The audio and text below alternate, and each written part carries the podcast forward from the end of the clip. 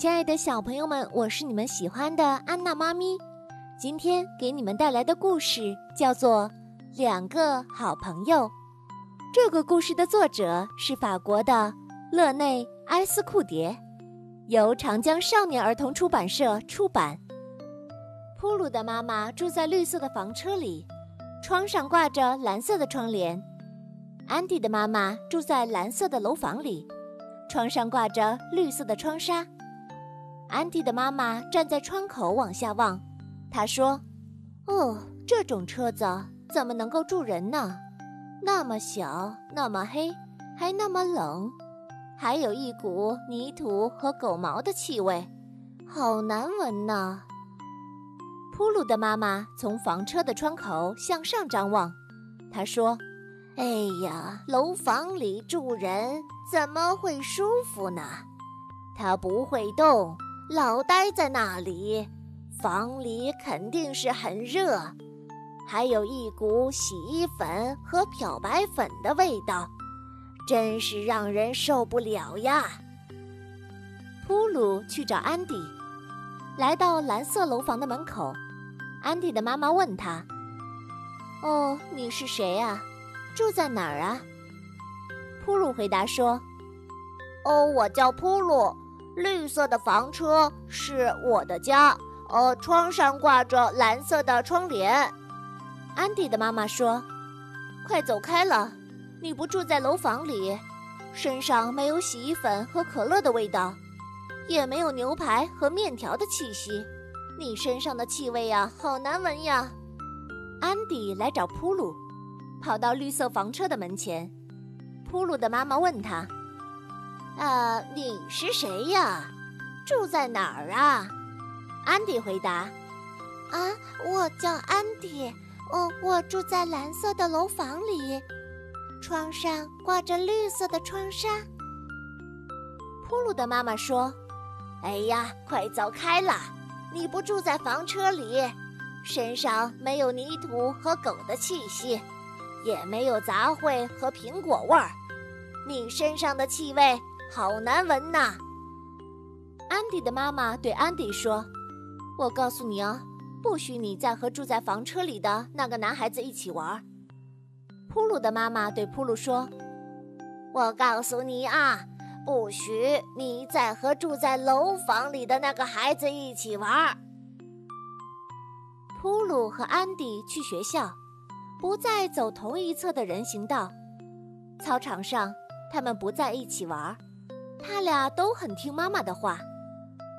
晚上，安迪告诉妈妈：“嗯，妈妈，我没和普鲁一起玩。”普鲁也对他的妈妈说：“哦，我我没和安迪一起玩。”两个人的妈妈都说：“哦，很好，他们和我们不是一种人。”啊，很好，他们和我们不是一种人。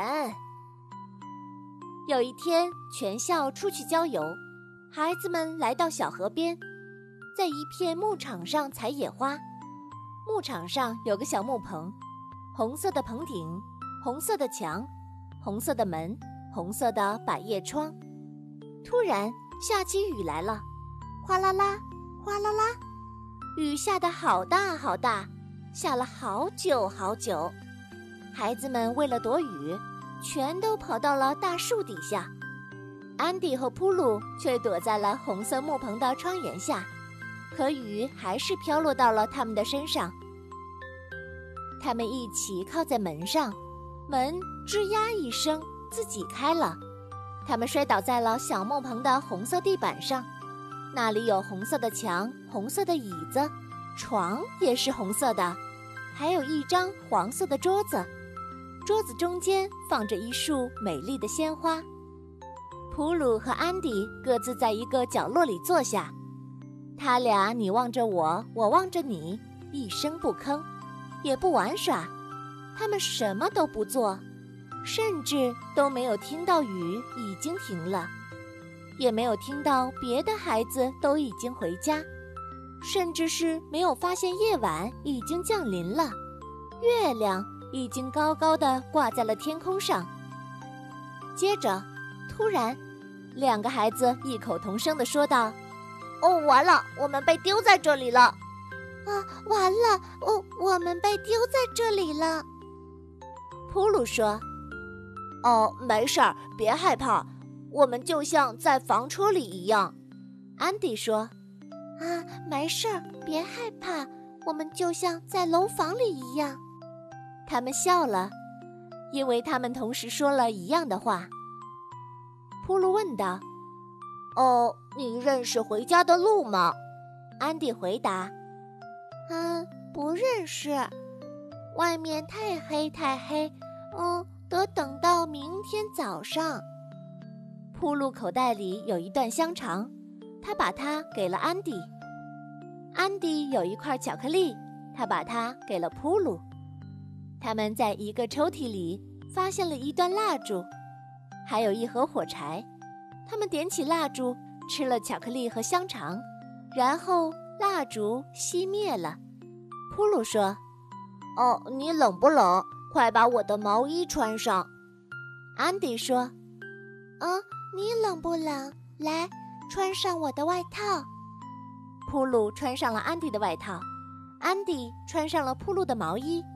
他们在红色的床上睡下，进入了甜甜的梦乡。过了很长时间，夜已经很深了，只听到外面一片人声嘈杂。可普鲁和安迪睡得太熟了，一点儿都没有听见。外面有人过来了，有许多人在牧场上寻找，在小河边寻找，在树底下寻找。有安迪的妈妈，她在呼唤。安迪，安迪，有普鲁的妈妈，她也在呼唤：“普鲁，普鲁。”普鲁的妈妈和安迪的妈妈走进了那个小木棚，里面一片漆黑，黑洞洞的。他们摸索着来到了床边上，他们认出了两个孩子的模样。安迪的妈妈说：“哦，这是安迪的外套，他是我的安迪。”铺路的妈妈说：“啊，这是铺路的毛衣，他是我的铺路。”安迪的妈妈怀抱着自己的孩子，回到了楼房里。可这时，楼房里正好停电，一片漆黑，什么都看不见。安迪的妈妈给孩子脱了衣服，然后让他躺下，轻轻地拍着，还吻了吻他。可他睡得好沉，好沉。普鲁的妈妈回到房车里，怀里抱着自己的孩子。房车里已经没有了灯油，一片漆黑，什么都看不见。普鲁的妈妈给孩子脱了衣服，让他躺下，轻轻拍了拍，还吻了吻他。可他也睡得好沉好沉。第二天，普鲁的妈妈还有安迪的妈妈去唤醒自己的孩子。可是，普鲁的床上睡着安迪，安迪的床上呢，小普鲁睡得正香。于是，普鲁的妈妈来到房车的窗边，安迪的妈妈来到楼房的窗边，他们互相望着，不禁都露出了微笑。现在，安迪和普鲁天天在一起玩耍，他们在有蓝色窗帘的绿色房车里。在有绿色窗纱的蓝色楼房里，一起做游戏，一起进入甜美的梦乡。好啦，小朋友们，这个故事就为你讲到这儿。我是安娜妈咪，咱们下次再见吧。